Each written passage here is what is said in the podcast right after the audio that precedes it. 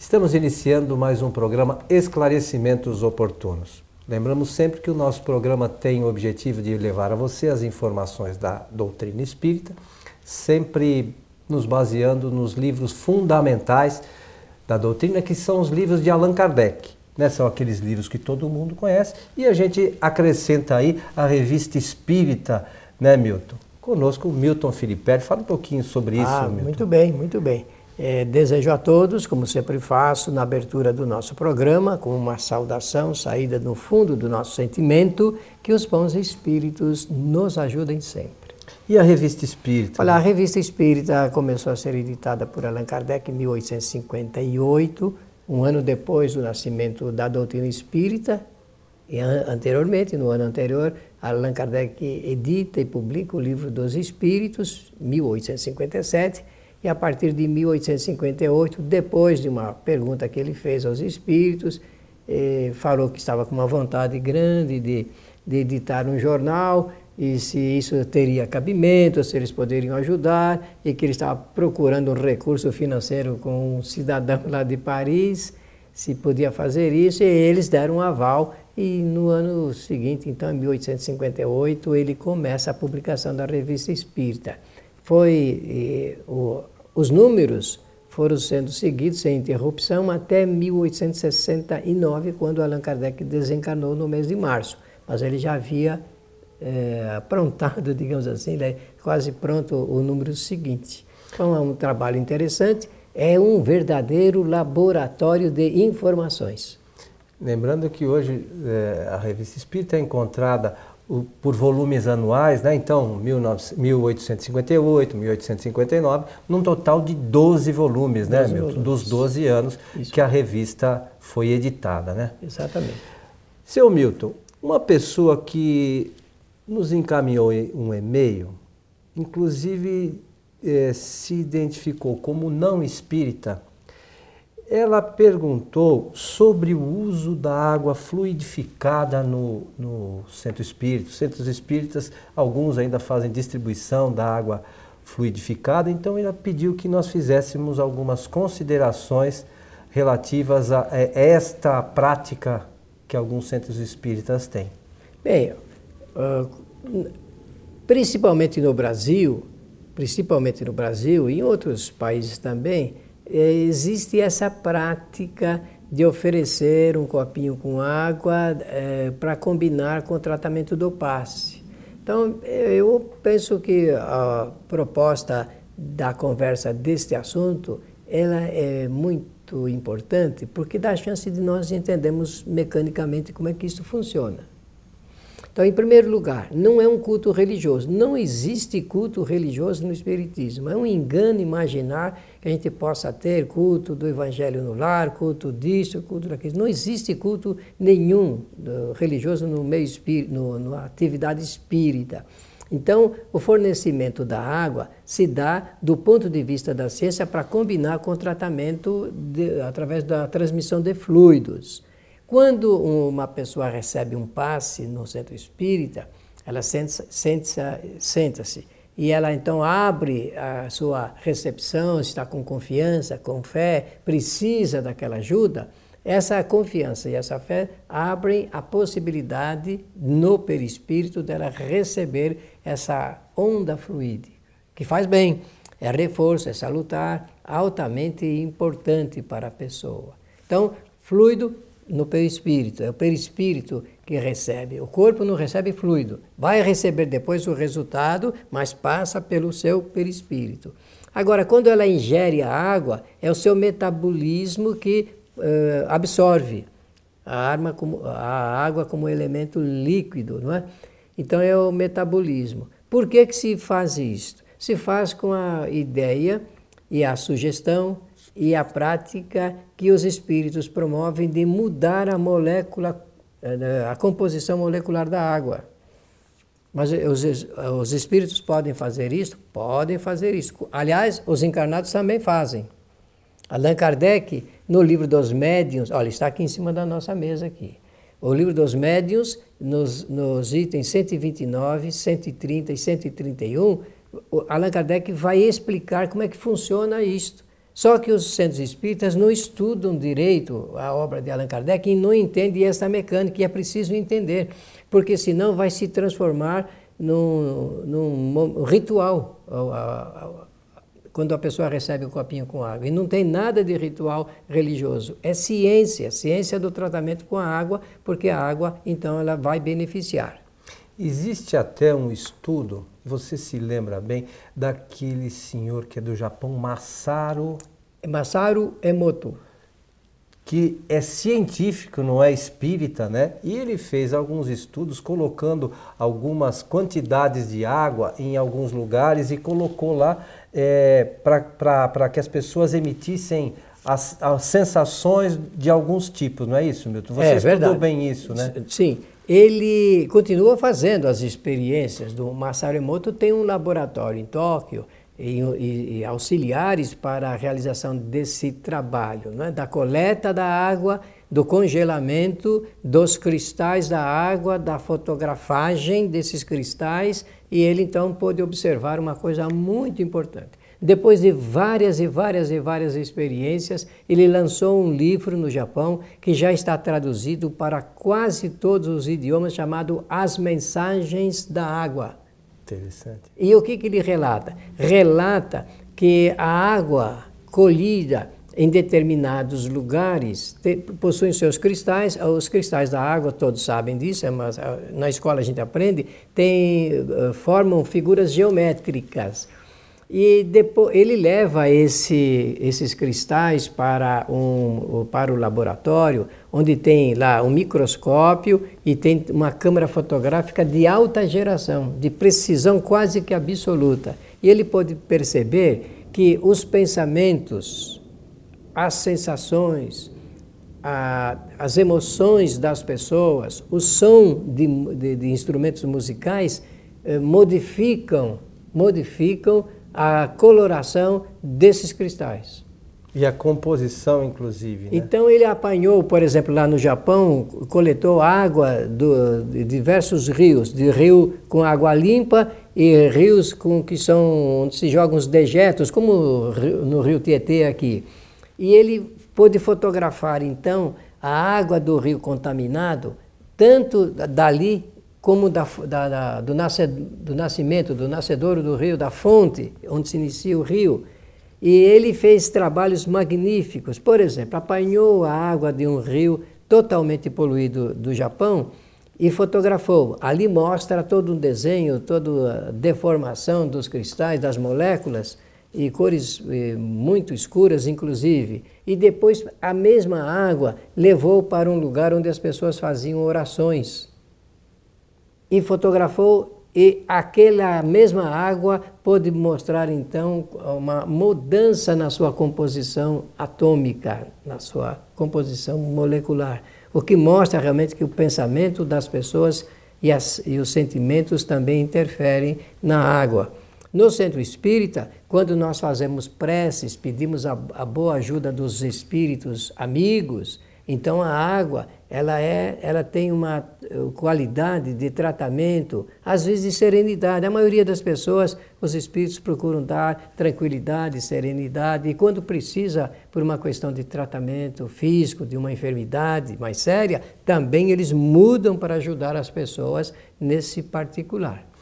Nesse sentido, Milton, como o nosso corpo é composto, na sua maior parte, de água, é, se é, às vezes nós temos pensamentos negativos, por vezes nós indo ao centro espírita, mesmo tomando o passe, mesmo tomando a água fluidificada, a, a gente pode acabar não recebendo o tratamento pela, pela condição que a, gente, que a gente se encontra, pensamentos negativos, de raiva, de rancor. Pode acontecer isso? Pode e acontece. A pessoa neutraliza, então, a ação benéfica produzida pra, com a intenção de ajudá-la. Realmente, o pensamento, ele é o ponto central de qualquer tratamento. Aliás, nós criamos doenças através do nosso pensamento. A maior parte das enfermidades que nós temos são produzidas pela forma de pensar.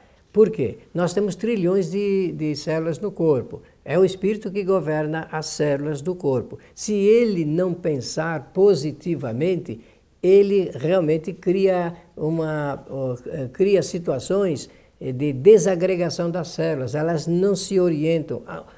a ciência está chegando à conclusão de que a maior parte dos cânceres tem origem exatamente no, no sentimento, no pensamento e na tristeza, na dor, na melancolia das pessoas. Então, para combater enfermidades, é preciso realmente que aprendamos a modificar a nossa maneira de pensar. Pensar mais positivamente, pensar com mais alegria, com mais entusiasmo pela vida.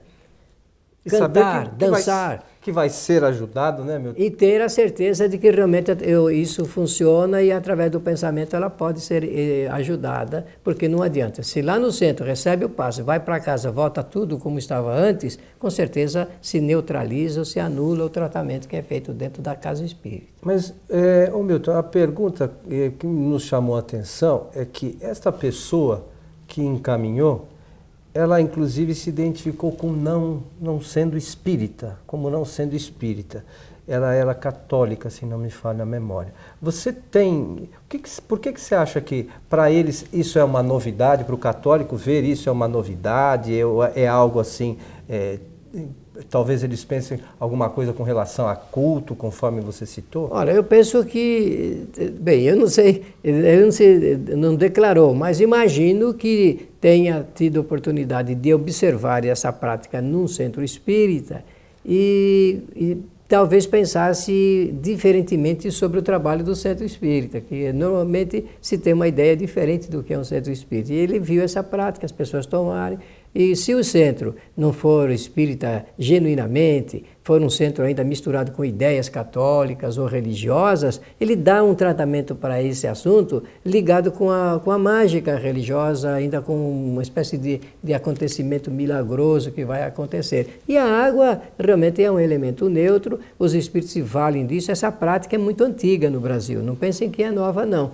é muito antiga. O que nós não podemos é transformar essa prática da ciência numa prática religiosa, aí não está certo realmente não está certo porque a gente não pode induzir. Aliás, os centros espíritas deviam esclarecer as pessoas, deviam projetar esses slides, né, passar esses filmes que o Masaru Emoto realizou no Japão. Ele vem para o Brasil sempre três ou quatro vezes ao ano e tomar um conhecimento sobre a ciência, sobre a importância eh, da influência do pensamento sobre a água com finalidades terapêuticas.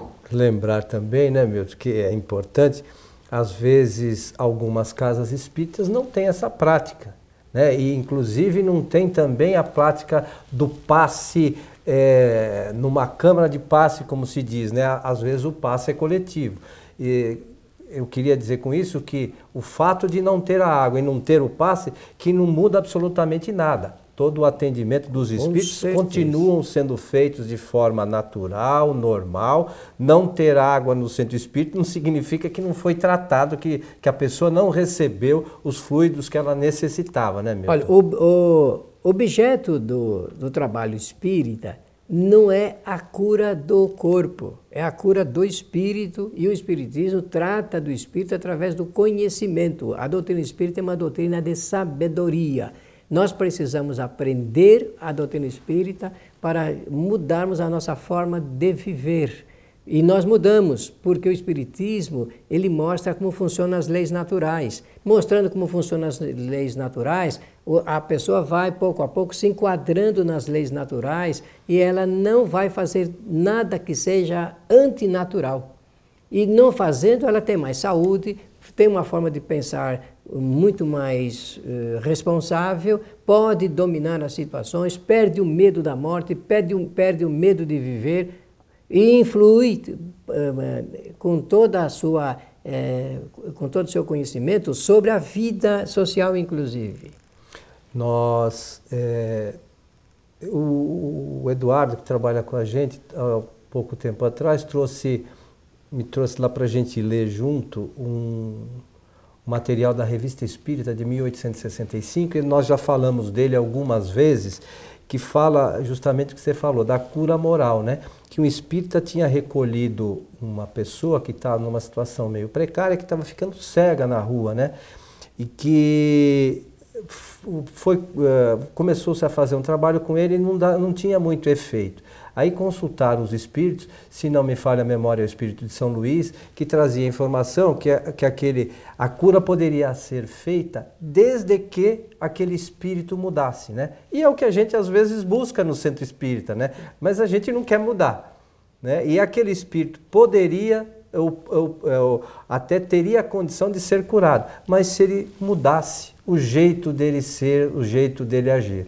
Então, é, é, é, esse tipo de coisa que a gente tem que ter sempre em mente, né? que as curas são, na verdade, para resolver ou para nos auxiliar ou despertar para as questões morais, muitas questões morais que nós temos na nossa caminhada que superar, não é isso, meu? Ah, e tem que melhorar mesmo, porque o, o ponto final é, do tratamento espírita é, é realmente a, o ponto moral, é a reforma moral do indivíduo mudando uh, para melhor, nós mudamos a sociedade também. Deixa eu contar uma coisa que talvez valha, valha a pena falar, já que você puxou em São Luís.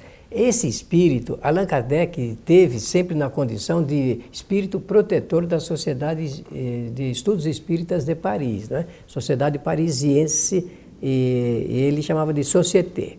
Pois bem, é, esse espírito, a tônica do, do, foi o rei da França, foi o Luís, rei da França, com muito conhecimento. Depois de desencarnado, ele deve ter aprendido muita coisa, porque ele contribui muito para as reflexões sobre o espiritismo e sobre esse assunto ligado com a, o conhecimento e a mudança de ordem moral, que é o objetivo, a tônica do discurso que ele faz sempre.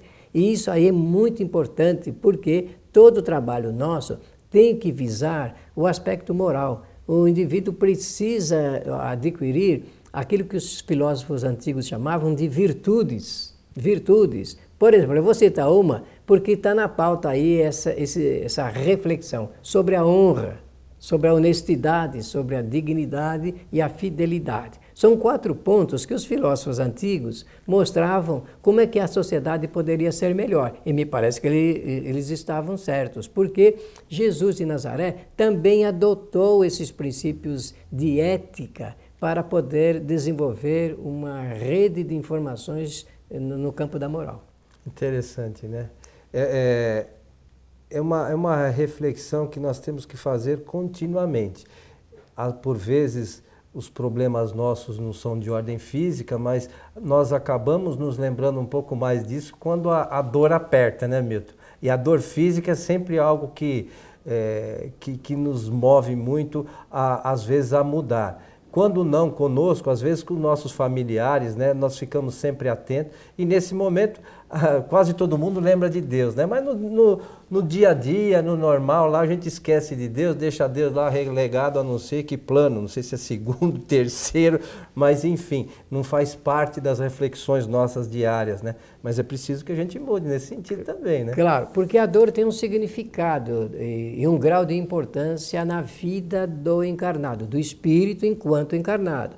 Eh, quando nós eh, batemos o martelo no dedo, a gente tem a impressão que é o dedo que está doendo, mas não é o dedo que dói. As células que foram afetadas, elas ficam com esta sensação de dor e emitem pela telegrafia nervosa do nosso corpo, chega ao cérebro e o espírito, então, que está ligado, conectado com o cérebro, ele registra aquilo num átimo de tempo, hum, por engano, dizendo meu dedo está doendo, mas realmente aquilo é, uma, é um reflexo apenas de um maceramento das nossas células. Veja como as células do nosso corpo são importantes. Se nós deixarmos as nossas células com vitalidade, com boa, elas são autônomas, né? têm autonomia para viver, mas elas realmente estão interligadas para produzir a confecção dos nossos órgãos internos, do nosso organismo e assim por diante. estou falando tudo isto pensando nesse assunto ligado com a água. Por quê?